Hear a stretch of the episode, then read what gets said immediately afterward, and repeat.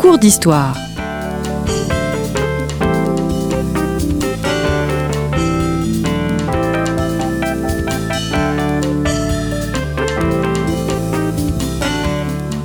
On retrouve Marie-Gwen Carichon. Bonjour à tous, je suis ravie de vous retrouver pour ce dernier cours d'histoire consacré à la Troisième République. Je vous le rappelle, comme vous le savez, que nos podcasts sont gratuits, mais vous pouvez nous aider en faisant un don.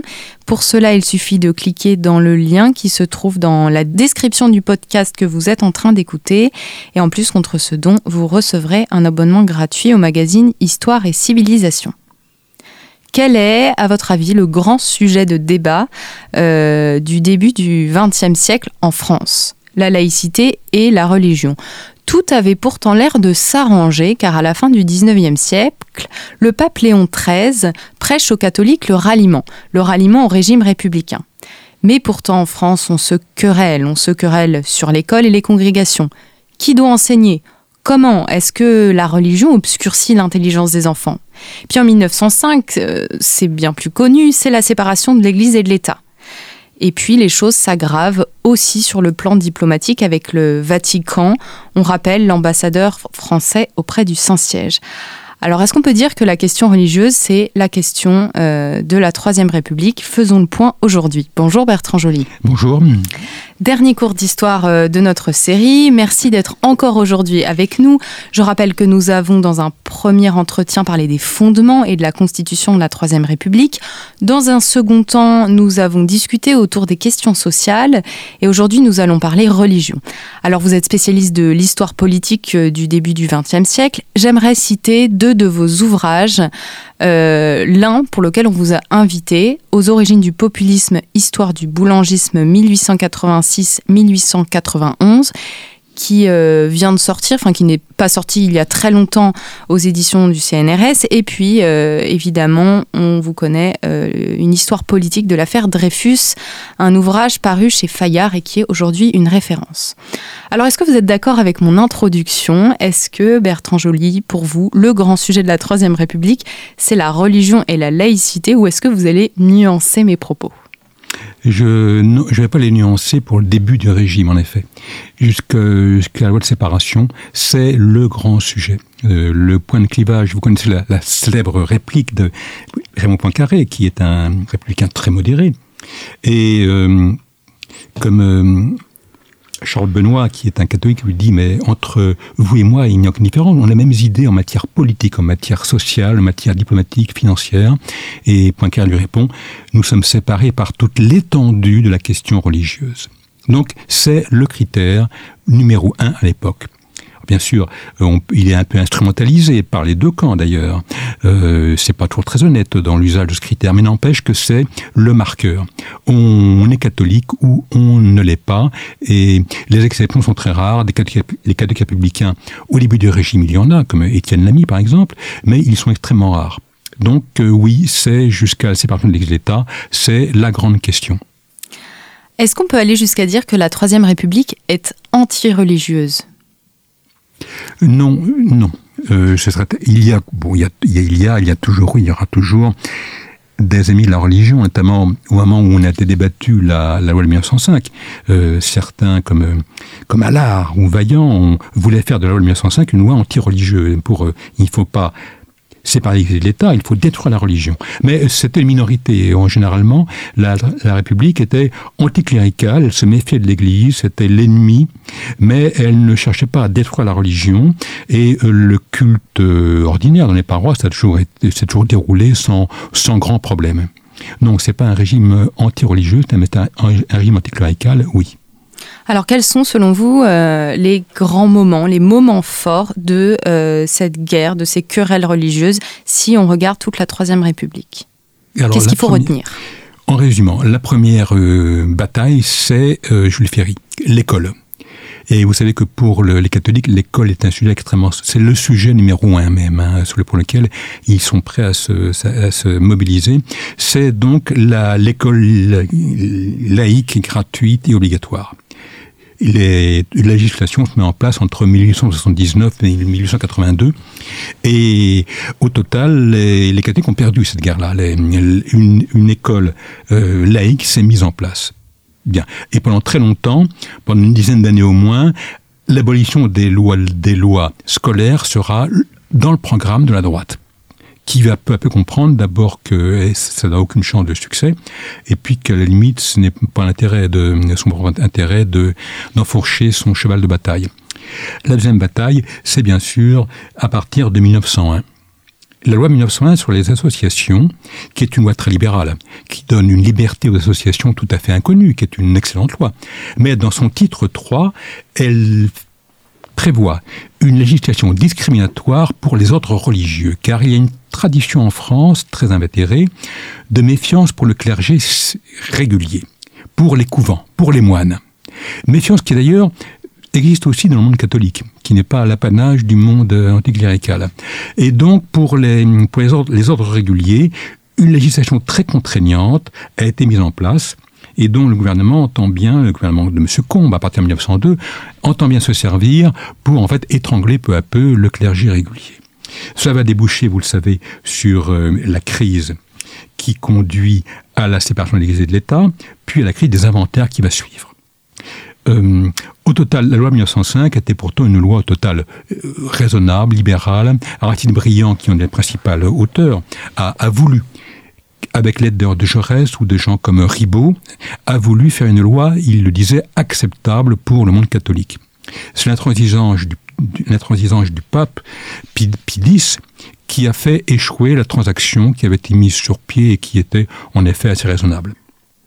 Et vous savez que à la suite de cette loi, on dressera l'inventaire des biens de l'Église, donc les fonctionnaires de l'enregistrement vont se présenter dans, dans les églises pour ouvrir les tabernacles et faire l'inventaire des objets du culte. Alors, dans la plupart des cas, ça se passe extrêmement correctement. Dans quelques cas, ça s'est très mal passé. En effet, il y a eu des certains fonctionnaires ont pu avoir un côté un peu revanchard. Les deux, côtés des fidèles, on s'est un peu monté la tête, notamment à Paris où l'action française a joué un rôle pour euh, stimuler la colère des paroissiens. Euh, par exemple à Saint-Clotilde, à Saint-Pierre du Gros-Caillou. Il y a eu mort d'homme. Il y a eu mort d'homme dans le Nord et en mm. Haute-Loire. Et dès qu'il y a eu mort d'homme, le gouvernement a donné la consigne de, de reculer en disant euh, attendons que les choses se calment les inventaires ont finalement, ils ont eu lieu et ils se sont passés de manière correcte dans la majeure partie des cas.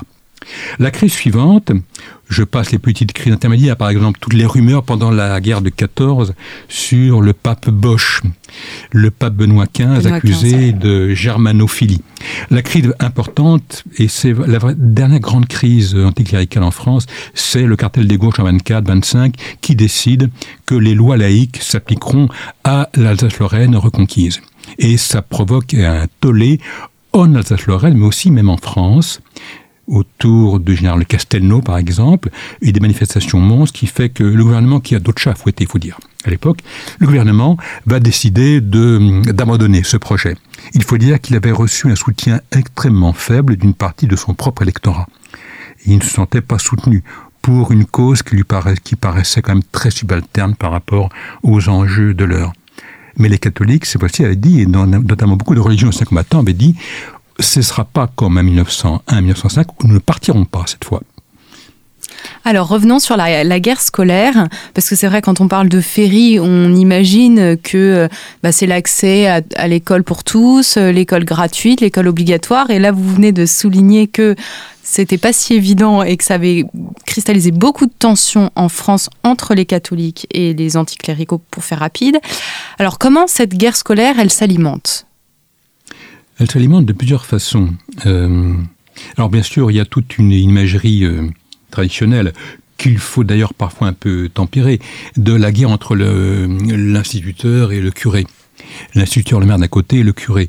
Euh, oui, il y, a, des incidents qui, qui parfois, parfois très déplaisants de part et d'autre. Mais dans beaucoup de cas, les choses aussi se passent bien. Mais quand ça se passe bien, ça laisse pas de traces et donc on n'en parle pas. Il est évident que du côté catholique, il y a eu un effort extrêmement important pour euh, d'abord construire des écoles privées. Certains prélats, je pense à Monseigneur Lefer de la Motte à Nantes par exemple, ont vraiment euh, joué cette carte construire, pas l'école publique, construire une école privée et euh, qui soit apte à rivaliser.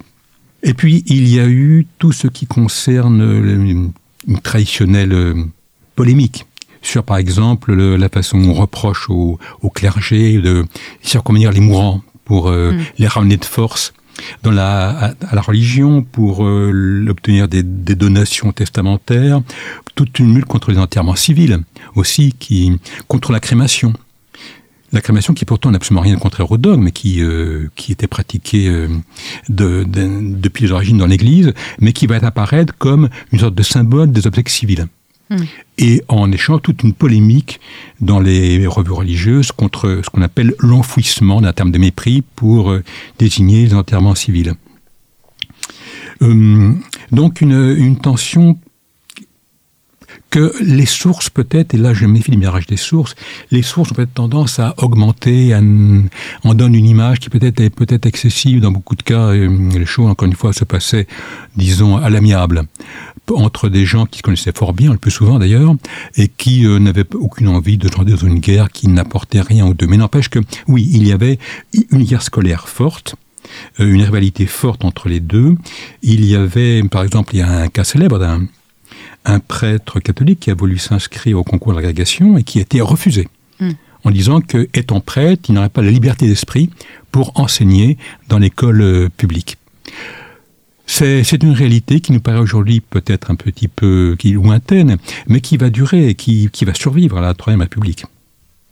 Alors vous avez évoqué la loi de 1900, donc toutes ces tensions, elles ont un lien, néanmoins, toutes ces lois, elles ont un lien entre elles. Il y a une continuité, il y a une logique euh, temporelle. Alors, loi de 1901, pour nous, c'est un statut juridique, mais à l'époque, c'est le début de la fermeture des écoles congréganistes. Alors, est-ce qu'on peut, on pouvait pas concevoir une école, une école publique et une école privée euh, côte à côte? Pourquoi est-ce que ces écoles tenues par des religieux ont été fermées? Parce qu'elles existaient de fait sans euh, statut légal. Dans la mesure où les ordres religieux n'avaient pas de statut légal, n'avaient pas de reconnaissance légale, ils existaient de fait, et donc on pouvait très bien leur demander de ne plus exister. Et donc beaucoup de religieux ont dû d'ailleurs abandonner la vie conventuelle et, comme on dit, rentrer dans le siècle, ou partir à l'étranger. Tout le monde sait que le, futur général de Gaulle est allé à l'école chez les jésuites en Belgique qu'il a suivi donc les jésuites exilés. Le, donc le, gouvernement avait le moyen légal de fermer et de faire ce qu'il a fait. Est-ce que c'était moral ou politique Ça, chacun pense ce qu'il veut. Mais il n'était pas scandaleux qu'il le fasse d'un point de vue strictement légal. Alors, lorsqu'on parle aujourd'hui euh, de la laïcité, on invoque un peu à tout va, euh, je trouve, la séparation de 1905. On met beaucoup, beaucoup de choses derrière euh, ce terme. Est-ce que on peut dire que euh, la séparation, c'est le début de la laïcité? Est-ce que euh, cette loi, elle va mettre en place la laïcité en France qui n'existe pas auparavant? La laïcité existait déjà depuis, comme l'école de Jules Ferry était déjà comme un, grand acte laïque, déjà, il ne faut pas l'oublier. Quant à la loi de 1905, euh, c'est vrai qu'on la présente aujourd'hui comme la charte intangible, j'ai vu souvent le nom et l'adjectif de la laïcité, alors qu'en réalité, cette loi a été déjà modifiée au moins une cinquantaine de fois. Donc elle n'est pas si intangible que ça, elle a été plusieurs fois remaniée, ce qui est logique. D'ailleurs, euh, toute législation vieillit a besoin de, de mise à jour notamment sur le fait que la loi prévoyait pour, pour la gestion des biens du clergé des associations cultuelles, des associations, non pas, oui, cultuelles, et que le pape a interdit de les constituer. Alors que le culte protestant ou, ou, le judaïsme ont, ont, créé ces associations. Mais euh, finalement, dans les, au début des années 20, la, la France, qui avait une majorité beaucoup plus à droite à cette époque-là, a négocié avec le Saint-Siège et un accord est venu. On a rouvert l'ambassade au Vatican, fermée en 1904, et euh, le pape a autorisé la formation des, associations diocésaines qui existent encore aujourd'hui. Parce que c'est intéressant de souligner en effet que euh, lorsqu'on parle des questions religieuses en France, il y a le Vatican en fait qui s'exprime et cette politique religieuse, elle dépend aussi de ce que va dire le Vatican, de la manière avec les catholiques vont réussir à, convaincre le pape ou pas. Euh, c'est un petit peu diplomatique la question religieuse en France. Il y a une tradition en France gallicane, euh, même parmi les plus anticléricaux. Euh, Rousseau était, était gallican. c'est une affaire entre Français et le pape n'a pas à s'en mêler c'était une vision qu'on peut approuver ou contester. je rappelle que à la libération, le général de Gaulle quand le nonce apostolique est venu lui parler de l'école, l'a mis à la porte en disant, pourtant c'était un catholique pratiquant, en disant c'est une affaire entre Français. Et il a mis dehors le, qui, celui qui était le futur pape Jean XXIII. Donc il y a une tradition. Ça ne regarde pas le Vatican. En revanche, ce qui est curieux, c'est que le, le, pouvoir n'est pas consulté le clergé français, qui était lui était vraiment intéressé. Mm. Mais il y a une tradition, c'est la loi, comme au, moment de la déclaration, la constitution civile du clergé pendant la Révolution, la loi est le fait du pouvoir euh, civil. Et euh, l'Église euh, obéit. Alors pour revenir à la séparation comme projet et comme loi, est-ce qu'on peut dire qu'elle est soutenue exclusivement par la gauche? Anticléricale pour, pour aller plus loin D'abord, toute la gauche n'est pas anticléricale. Euh, mais euh, oui, grosso modo, la gauche, euh, le cartel des gauches au pouvoir est pour la loi, il la vote, et la droite est plutôt hostile. La droite, c'est-à-dire les, les, débris des partis monarchistes, et, et aussi, on l'oublie un peu, l'aile droite du parti républicain modéré les gens autour de Méline, par exemple, sont très très réservés face à la loi. Oui, le, là, le découpage gauche-droite fonctionne à peu près. Il y a des exceptions, bien sûr. Mais euh, il y a eu de la part du, catholicisme français une volonté d'appliquer la loi loyalement. Il y a ce qu'on appelle la démarche des cardinaux verts, c'est-à-dire d'académiciens catholiques qui sont intervenus auprès de, Rome en disant qu'il faut faire l'usage loyal, l'essai loyal de la loi. Ça n'a pas, pas suffi et le pape, je l'ai dit, a refusé l'application de la loi. Et puis alors vous avez évoqué bien entendu la rupture des relations diplomatiques entre le Saint-Siège et la République. Pour aller un peu plus loin, est-ce que cette rupture des relations diplomatiques a eu des conséquences néfastes pour la France pendant la guerre? On l'a dit, on l'a dit, la France n'a pas d'ambassadeur à Rome, et euh, ça explique peut-être euh, toutes les polémiques sur le pape euh, ami, ami, des Boches, comme on disait. J'avoue que je ne sais pas très bien si c'est pas aussi, il pas une part de fantasme dans cette, dans cette ce grief Peut-être, j'avoue, je, ne sais pas. Il est certain que Clémenceau, président du Conseil, pour lui, il n'est pas question de donner d'entrer en relation avec le pouvoir euh, spirituel du Saint-Siège. C'était un laïc euh, convaincu, ce qui d'ailleurs va lui barrer le chemin de l'Élysée, et, il n'était pas question donc d'aller euh, négocier avec le, Saint-Siège. Alors, est-ce que ça a nuit à la France? Franchement, la réalité est une, une, une, une étude à faire. Surtout qu'on est à un moment où justement Benoît XV, il, essaye d'être un petit peu euh, impartial, il y a moins de prise de position euh, pendant cette guerre, mais bon c'est un autre sujet. Euh, pendant la guerre, il y a ce qu'on appelle donc l'union sacrée qui va...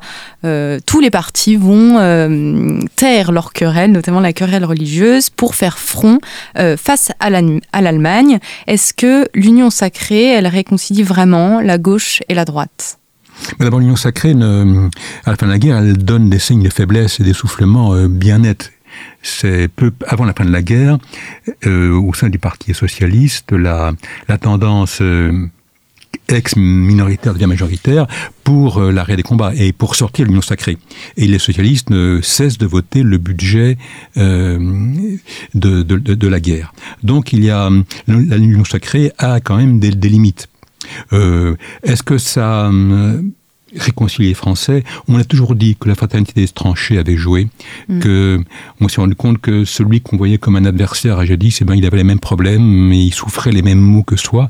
Oui, en effet, ça, ça, ça a dû jouer, c'est sûr. Est-ce que du point de vue purement euh, des affrontements politiques, est-ce que ça a changé les choses?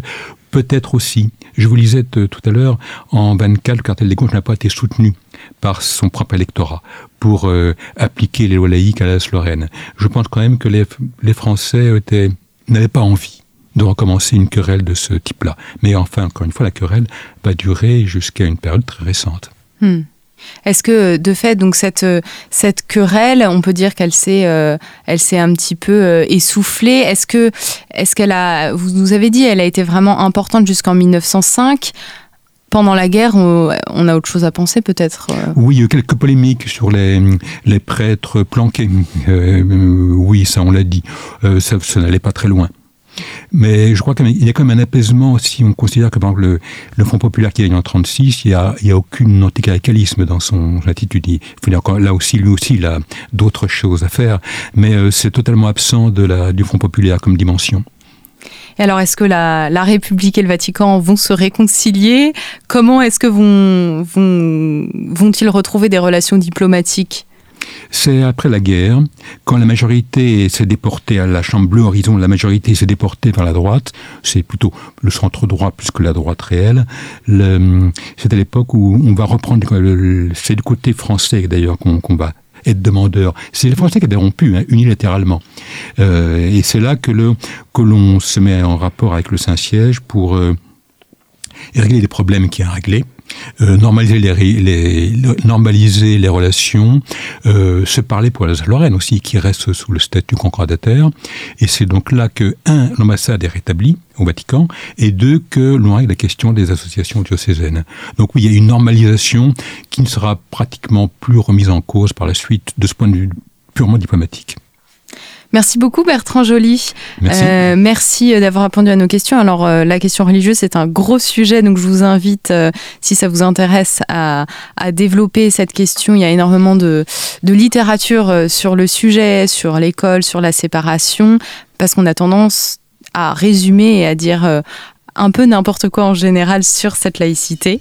Euh, nous arrivons donc au terme de notre série d'entretiens sur la Troisième République. Je vous remercie euh, vraiment pour votre écoute, pour votre fidélité, pour votre soutien et je vous dis à très bientôt pour un prochain cours d'histoire.